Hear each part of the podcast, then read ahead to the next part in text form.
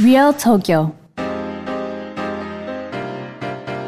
Hey, this is Alex, And this is Emily. and you're listening to Real Tokyo. With the help of Yelp, we'll be introducing you to some must see spots and amazing eats throughout Tokyo and Japan. You know, Japan has always had a strong fascination with robots. Mm-hmm. There's actually many places in Ro- Tokyo where robot anime originated from, and there's even some places that you can actually go visit to meet them face to face. And today in this episode, we'll be talking about some robots that have been integrated into our daily lives in Tokyo. The city of the future. So let's get started. Hey guys, thanks for listening to Real Tokyo. Before moving on, I want to ask you to do two quick favors if you've enjoyed our podcast. First is press subscribe on your podcast app, and you'll automatically get the most recent episodes from us about the best places to eat, see, and play. We're also planning to shift from a bi weekly schedule to a weekly one, so you'll get the newest episodes every week starting soon. The second favor is please write us a review. Every review helps us get better at telling the spots and stories that you're interested in. And it also helps other people discover this podcast.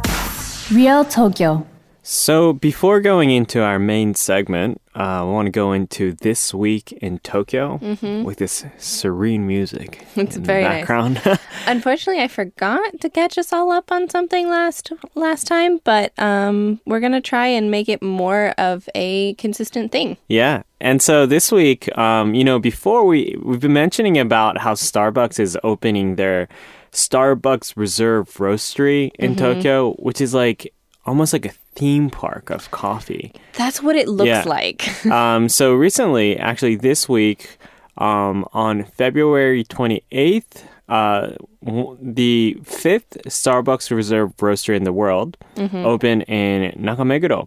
And this is uh, right next to the Don Quijote uh, and almost like across the street from like the Exile Tribe place that we mentioned in Yes. our Nakameguro Yes. episode. Um, and we haven't been able to get in there because, well, there are huge lines of people waiting, like thousands of people actually It's- trying to get in this store. it's been inundated, and Yeah. like. If it's one thing people in Tokyo really like, it's to line up and wait for something Yep. like this. Um, and they were like talking about giving away tickets to be the first people into the roastery and that's stuff right. like that. I'm on that Starbucks app, and they were like giving out raffles to see if you could be like in, in at like 7 a.m. in the morning. That's Yeah. crazy. You you have to be dedicated, and I like the look of this place. I like Starbucks coffee, but I don't like it that much. yeah, and, and you know, um, giving some uh, looking in uh, this reserve roastery from like photos and articles, it does look amazing. Like it's a four-story building. It it's a huge building to be in Tokyo. yeah, And uh, inside, you see these huge barrels of coffee, and you see these, how do you say, like pipes, like on the ceiling, where they're like moving the coffee beans. from- Hydraulic tubes. Yeah, the, the tubes, exactly. They're carrying the beans to, um, you know, the baristas. Um, if you go to, I think, like the second or third floor, there's even like a coffee and tea themed bar where you can get some Irish coffee, um, some, you know, espresso martini. see, that's a place that I definitely want to visit. Yeah. Like, it just seems like it would be interesting to experience that kind of uh, specific combination. Yeah. And I mean, there's like segments where you could, um, you know, get some, uh, some really, really good pastries here. I mean, what's really amazing though is like at the center of this is like a huge canister. Um, I'm not really sure what this is for, but I'm guessing like this is kind of like the main place where all the beans and stuff travel through. I mean, the place Wow. just looks amazing. Um, so I'm really excited to go check it out and would love to come back once it's not super crowded talk a anymore bit and talk it. a little bit about it. Um, kind of see how different it is from the regular Starbucks Reserve. Yeah, I'm excited to go uh, visit the coffee theme park. Yeah. uh, so that is this week in Tokyo. All right, going into the main segment now. If you walk into some stores in Tokyo, you might be able to catch a glimpse of this robot called Pepper, Mm-hmm. and some people call it Pepper Kun, um, because it's a it's a boy. I think I don't know. it's a robot. It's a robot. It's I a actually robot. I tend to call it a her, but I Pepper-chan? yeah, but Yeah. honestly, it just depends. I think it really just depends on your preference. Yeah. Um, she's got a very high voice, so I I just uh, kind of think of It might as be a boy. I don't know.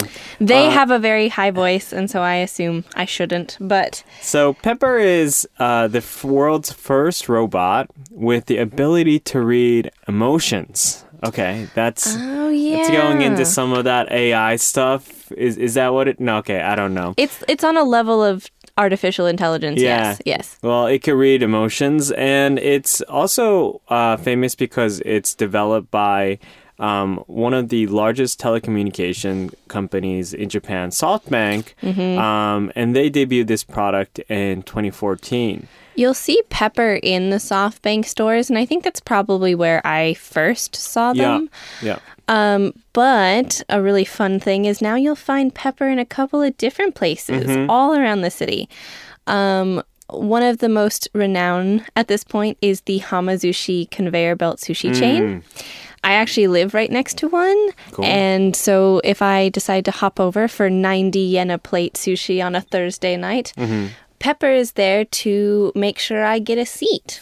Oh, does uh, does Pepperkun take you to your seat? She they don't actually take you to the seat, Okay, but, but, they give you the seat. number. Okay, cool, cool. Yeah, yeah, so because I've seen I've seen Pepperkun do something like that with um like uh, SoftBank as well. When Mm-hmm. you walk in the door, they would have like a little iPad, um, and they would just like assign you a number for you to be waited. Yeah, exactly. So Pep what Pepper does for all of these different stores is usually like they're hooked up to like the actual organization system Mm-hmm. of how these uh, the seats or the numbers in a Mm-hmm. SoftBank store are given out. And then so and replacing human jobs for people who want to guide people to their seats. Exactly. Mm-hmm. I mean, I feel like Pepperkun isn't taking everyone's jobs just Mm-hmm. yet, but they are actually uh, moving into other places. You'll see a pepper, a couple of Pepperkuns actually in Shinjuku Station Okay. near the east exit of the JR lines. There's two of them that you can ask questions. So I'm assuming that they um, can help direct you to where you need to go. Possibly like where's this place or what line do I have to take to go here? Maybe.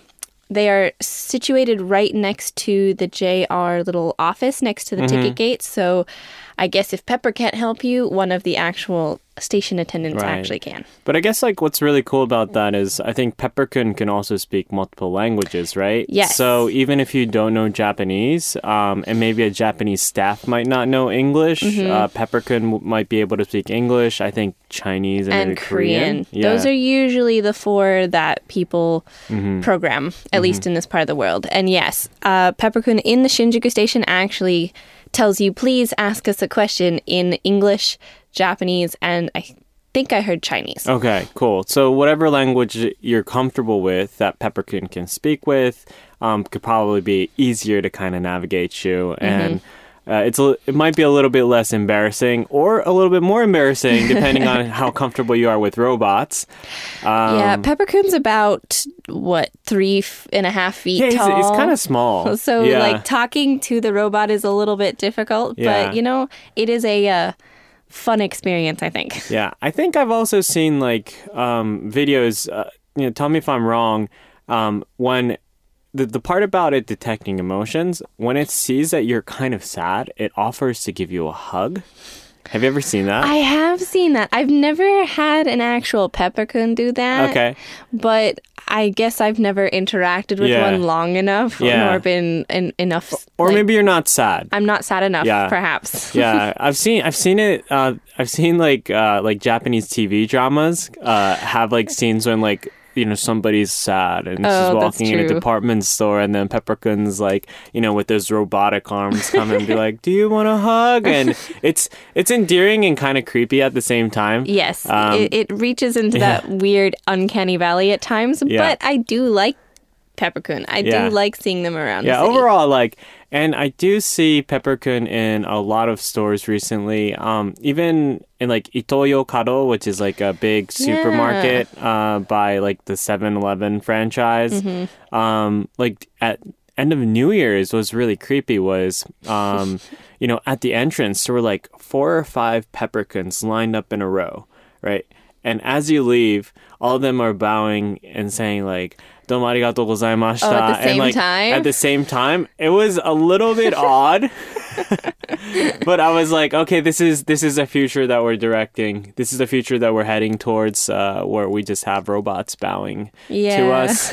Um, I think that's a very good description of Yeah. what a lot of people think Tokyo is. yeah, Um, and so it's it's almost like a self fulfilling prophecy there. yeah, exactly. Um, and I do see them um, not just in the large stores, but also in some, uh, you know, like smaller, uh, like apparel brands and stuff as well. Like I went to like um. I forgot what that place is called, like Nico and Me or something in like Oh, Shibuya. yeah, yeah, yeah. there's one in there. Um, I mean, it's just in the most random places, like Nest Cafe in Harajuku. Nest Harajuku. Cafe always has the Pepperkun. Yeah. Yes. A lot of places in um, Harajuku and Omotesando Yeah. have Pepperkuns. yeah, And I think it's because there is a SoftBank store down there on Mm-hmm. But like, I think the Mac store has one at the. really? It might. Wow. Um, okay. I don't quote me on that. I've seen enough of them wandering around Omotesando Mm-hmm. Yeah. that I might be mixing them up, but there are quite a few. Yeah, I mean, like it's it in if you're living in Tokyo, it's kind of normal to see a Pepperkun, really. Yeah. Um, and it kind of seems like there a lot of stores are kind of adopting these um, concierge robots, and especially these Pepperkuns. Yeah, it's it's a way to help mitigate that initial awkwardness of like maybe the simple questions that people might not understand if they don't speak anything other than Japanese. So I guess it's a really good first line of defense Yeah. when working with more and more Yeah. foreigners who are coming through the city. And I'm sure we're gonna get crazy with it with the Olympics, right? Oh, I because like bet. more people coming in. I mean, there's a company uh, called Robot Taxi. Um, Yes, yes, by with the self-driving cars. Yeah, pretty much the whole concept self-driving car. So I think the government's trying to really push that initiative to have Mm-hmm. self-driving cars by the Olympics. it looks like Tokyo is really trying to take their op- this opportunity with the Olympics to show how skilled they are in robotics and advanced AI and stuff like that. And so I can almost guarantee that not just Pepperkun, I think because Pepperkun's very cute, but we'll be seeing a lot more of this kind of um, initial like helpful robot. Or like things that can be done for you Yeah. that mitigates an issue of like misunderstanding. Yeah. And I mean, like, kind of, I I mean, I might be skipping a little bit too far ahead, but uh, recently a lot of uh, social media outlets have been talking about like a hotel run by a robot, right? Yes. So, um, and this place is called Henn na Hotel, Henn na which Hoteru. is like weird, hotel. Yes. Yeah. And I actually got the wonderful experience to go stay at one of them Oh, cool. um, in Maihama Bay, which is actually in Chiba. Mm-hmm. Uh, for those of you don't know, that don't know, it's actually about a 25 minute walk or a five minute bus ride from Tokyo Disney. Mm-hmm. And so it's a really prime piece of real estate and it's entire, well, almost entirely staffed by robots. Now, this one in particular has velociraptor robots That's cool. for your receptionists. That's like kind of terrifying. Yeah, I texted it to my friend and he's like, "Well, um, didn't we know? Didn't we see this happening badly for the last Yeah, isn't person this on like an the whole theme of Jurassic Park? Essentially, he was he was uh, very on the nose with that. But yes, uh, they also speak Japanese, Chinese, English, and Korean. wow. So not only are they velociraptors, they're multilingual. Yeah. Um, they uh, they actually wear little hats. I took some pictures, so I'll be able to post those on the Instagram account. But And these um, are these are velociraptors and not lizard people. No, Okay. they're actual velociraptors. Okay. They have a lot of space behind the, the Okay. reception desk because they're pretty big. And they have very very sharp claws to type your reservation in. Mm-hmm. yep. Yeah. And um, the lobby also has some pretty quote unquote life size like dinosaur. Oh, really? Yeah, like there's a huge T Rex head that moves and Wow. roars and stuff like that. And there's also a tank that sometimes has like um, fish that swim around that are like Paleolithic or whatever. Cool. And then, of course, um, in the room, at least in the Maihama Bay one, it's not too much different from your standard hotel, Mm-hmm. except that there is a very uh, Amazon Alexa like Mm-hmm. little egg thing Okay. called Tapia. Okay. Who helps you with everything in the room? Turns on your lights, your TV, Cool. like you can change Calls the temperature, Room, room service, Yep. Mm-hmm. maybe. Yeah. Okay. everything. And uh, it's quite a bit of fun, honestly. That's cool. Yeah, so I'll be, definitely be posting pictures of that. Um, I was uh, on my own Instagram like story the whole time, taking pictures of like this is ridiculous. Yeah.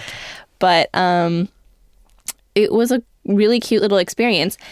And if you're not interested to go all the way out to Maihama and stay, go Real for Disney, Tokyo. which I highly suggest you do anyway, Yeah, you should. um, s- why not? Why not? Uh, there are seven other places Mm-hmm. around, I believe, Tokyo and in other cities. Let's see, seven hotels in Tokyo.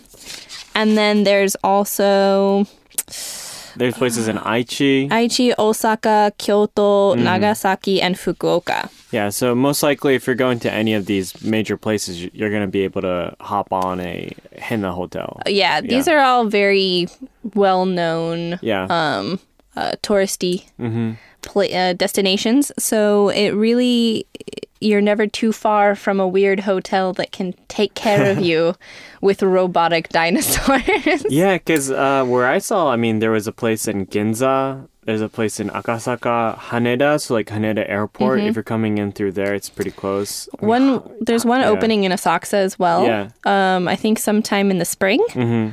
Uh, so there will be plenty of weird hotels to go around. Yeah. And I mean, outside of the one with the, the velociraptors, I mean, I've also seen videos of places with like humanoid robots. So just like regular, like Japanese woman looking robots at the counter. And I'm sure like each of these restaurant, uh, not restaurants, each of these hotels kind of have like a different theme. I think they do. them, right? They really leaned heavily on the dinosaur one in Mm-hmm. Maihama, and like you can find the Velociraptors in the, in a few of the other ones, but this one also had like a Jurassic diner that you could eat at for dinner and breakfast. It was like the, they really liked the theme, Mm. and I really liked the theme, which is why Mm-hmm. I chose to uh, take a quick sojourn Mm-hmm. over there. Um, but yeah, I think there's a couple other ones that have like VR experiences, like in the hotel. Mm-hmm. Right. Like they're really trying their best to showcase a lot of different robotics Mm-hmm. um, advancements and stuff like that uh, in these hotels. Yeah, that's cool. And uh, kind of, kind of uh, edging into different types of robots in Tokyo. Um, as a anime fan, um, somebody who was raised outside of Japan, watching like Toonami, one of the most iconic robots that uh, you know most people know about Japan or mobile suits is Gundam. Yes. And Gundam it has a huge presence over here in Tokyo as well. I know a lot of our listeners um, have seen videos of the life-size Gundam statue in Odaiba. uh huh. Who hasn't at this point? Right, and it's it is really amazing if you do go to DiverCity uh, Tokyo and Odaiba to go see the actual thing. There's been like different iterations. I think there's been like three different versions of it uh, with like the original mobile suit first, and Since then 2012 or something yeah, like and that. then recently, uh, what they do is they've adapted into the most recent version called the Unicorn Gundam. Yeah, it's actually got the big horn Unicorn on horn, the head. yeah. Yes. Yeah. Um, and I've seen this. Um, they have certain times in the day where you know it lights up. Um, I don't think it walks, but it has No. certain parts of uh, The, bo- the, the, body. armor. The armor moves around. Yeah, yeah. It's it's pretty amazing. There's usually sounds and stuff to go along with Mm-hmm. it. Um, I want to say it's mostly in the evenings, like every hour hmm from like five to eight or Yeah. something like that. Yeah. And sometimes the colors change Yep. and stuff. It's a you're you're always going to see people like crowding around it just not just for pictures but like especially during that uh, like every hour on the hour thing i think Mm-hmm. um people try to back up farther enough so that they can of course take their Yeah. videos um and really experience what it would be like to have a Gundam because supposedly they're life size. Yeah. So and if- it's huge. It's yeah. so large. Yeah.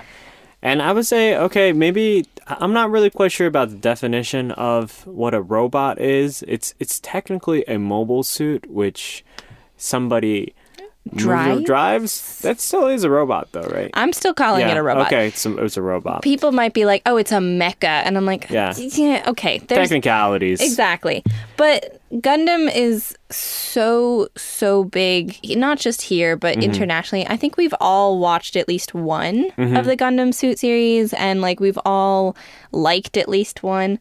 Um, and that is, Mm-hmm. Mine is Gundam Wing, a lot of yeah. people's is Gundam Wing. Yeah, I think that's where a lot of people started. Yeah. but it really I, it's still a major facet of like the geek culture out here Mm-hmm. um, with not just uh, the gundam base in diver Mm-hmm. city which is a uh, wonderful place if you're into specifically gunpla or Mm-hmm. the gundam like plastic models yeah, I was really into that. Yeah. I have a girl i have a girlfriend right now who like she loves it there's she even has a gunpla bar that she goes to sometimes. Oh, cool. like I think she's the only girl who goes, but so yeah, those girls who like Gunpla, get out there. You've Mm-hmm. we need the space, but um, those are still super big, and of course, like let's see, The Gundam cafes. yes, So there's um if you go to the Odaiba uh the Gundam statue, there's actually one right next to it. Uh Mm-hmm. you, can't miss it. it. It's a place that's called Gundam Cafe. It's not so much a cafe in my opinion. I mean, you could get like a stand-up coffee or Mm-hmm. or something, but it's more of like a store where they sell Gundam related goods. yeah, Some snacks and omiyage and some of these Gampura uh, plastic models. Mm-hmm. the gum the Gundam Cafe in Akihabara is a little bit more Oh, of a is cafe. it? Oh, is it? Yep. Um, and of course, there's always going to be themed cafes. Gundam is a popular one that circles through every now and then. Um, you've also got the statues outside of the Akihabara Gundam Cafe, and I remember one of the first times I came out to Japan, uh, a friend of mine who was super, super into Gundam was like, just please take all of the pictures of Gundam as you possibly can.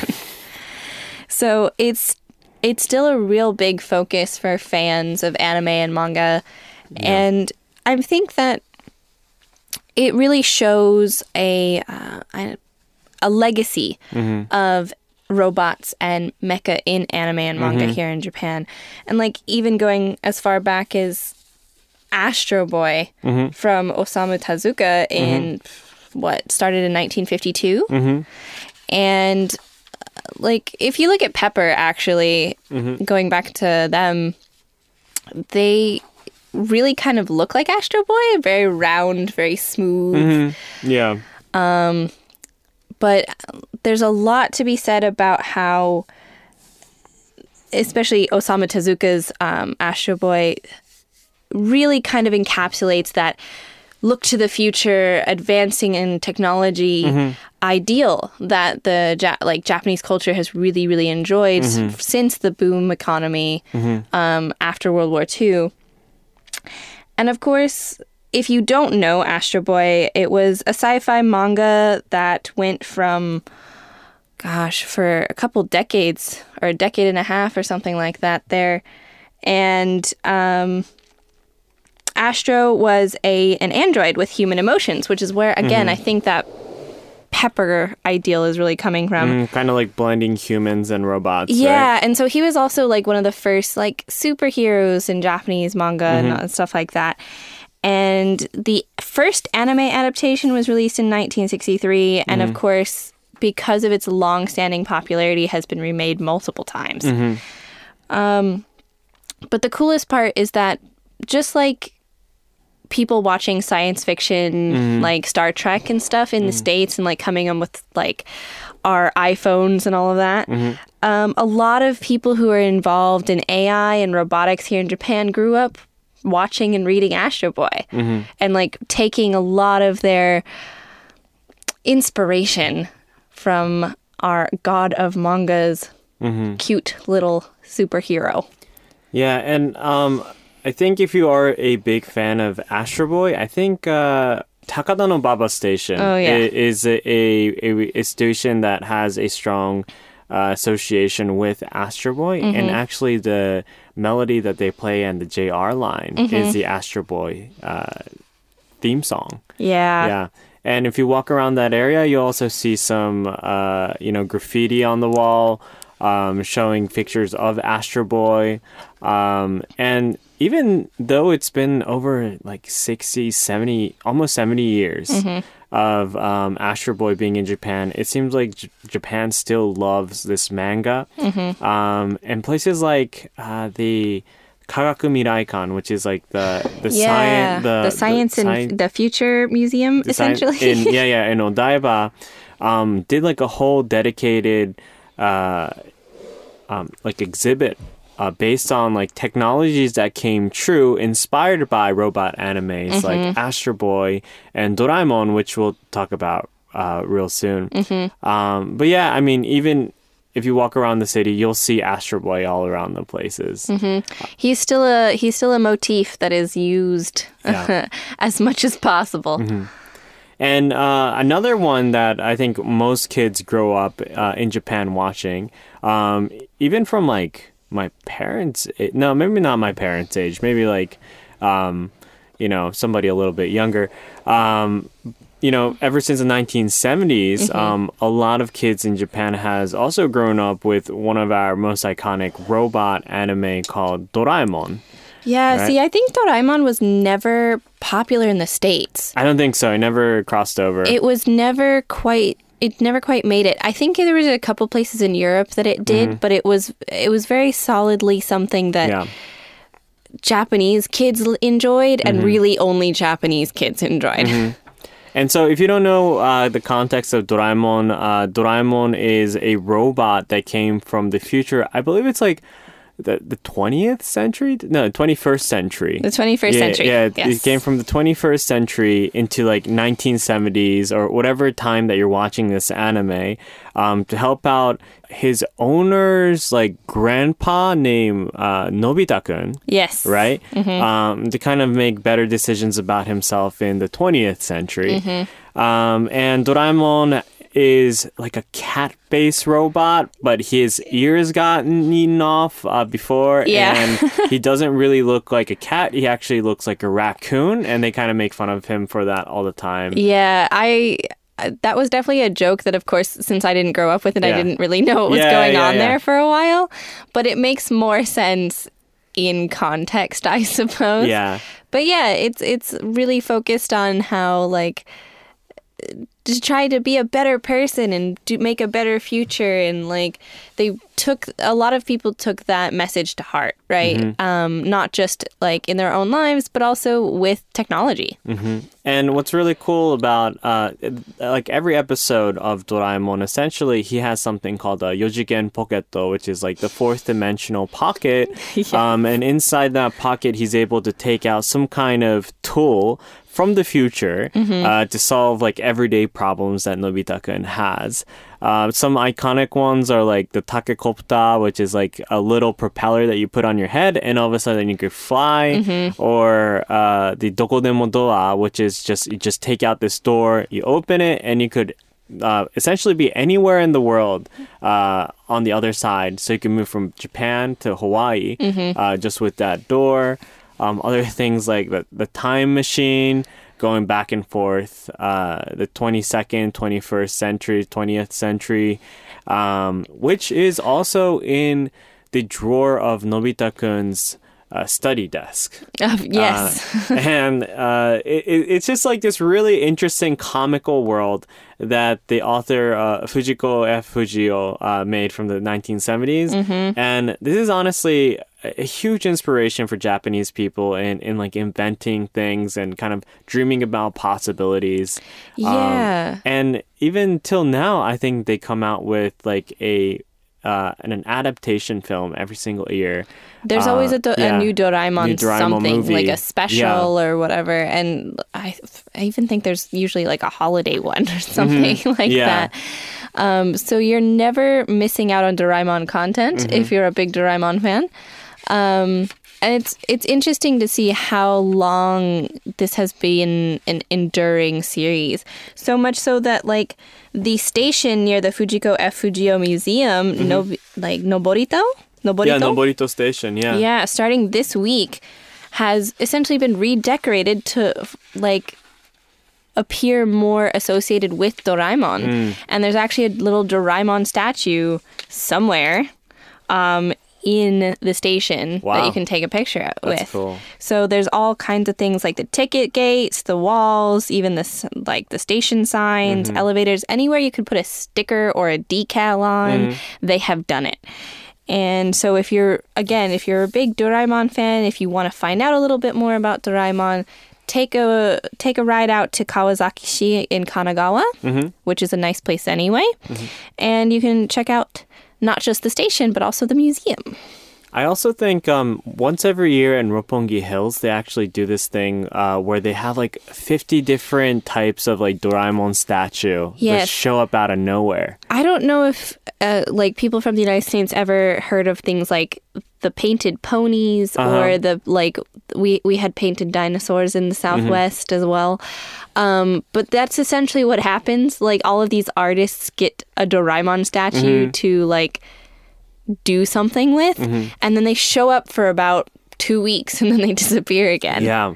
And so, I mean, I'm in Roppongi a lot and just walking through it, just all of a sudden you see like 50 types of Doraemon show up. And it's really cool to see a lot of families get excited because obviously kids love Doraemon and the iconic, um, you know, the smiley face that, that it has. Um, but it's also kind of cute to see a lot of adults get excited by themselves too because they got, they grow up uh, watching this TV series, which has almost been around for 50 years. And they're still playing every week. I think I feel like we've talked about this before, but Japan as a country really enjoys its nostalgia. Mm-hmm. And I think this is a perfect example of where that nostalgia also kind of propels us into being more like future focused at the mm-hmm. same time. Mm-hmm. And a lot of these kinds of things from Doraemon to Gundam, Astro Boy, any of your your favorite mecha anime really motivates a lot of people here to do crazy things with art and with technology and I'm really excited to see even more of it. And uh, it'll be exciting to see how long the Doraemon series keeps going. I don't think it will ever end. Yeah, I don't think so. They just keep they just keep churning out more ideas. Real Tokyo. Real Tokyo. Well, anyways, uh, that's our segment for the robot episode, Robot Tokyo episode. Um, but thanks so much for listening, guys. Um, we really appreciate your support. You know, let us know what you guys thought um, about, you know, robot themed places in Tokyo or the legacy associated to robots. Uh, in this episode, we'd like to hear more. I know we got some really good photos from the Henn na Hotel, the weird hotel, Yep. of the Velociraptor. Uh, how do you say it? Receptionist. Receptionist. yeah, um, and we'll most likely be putting it on Instagram as well. Mm-hmm. Um, so please follow us there. We're waiting to hear from you guys. You know, leave us a review or send us some comments on our Instagram accounts at Real Tokyo FM or yours, which is Yes, um, mine's Emmy Lemons. I'll post. We'll, we'll we'll connect mine to the at Real Tokyo. Um, photo Insta- credits. Yes. you make it easier. yeah, we'll do it that way, and you can find me that way. Um, I like to post all the pictures of the uh, very odd fashion things that I get up to. So, I mean, if you're interested, always stop by and have a chat with me. All right. All right. And so uh, we'll be we'll be get uh, catching up with you guys next episode. Uh, see you soon and enjoy Tokyo. Bye.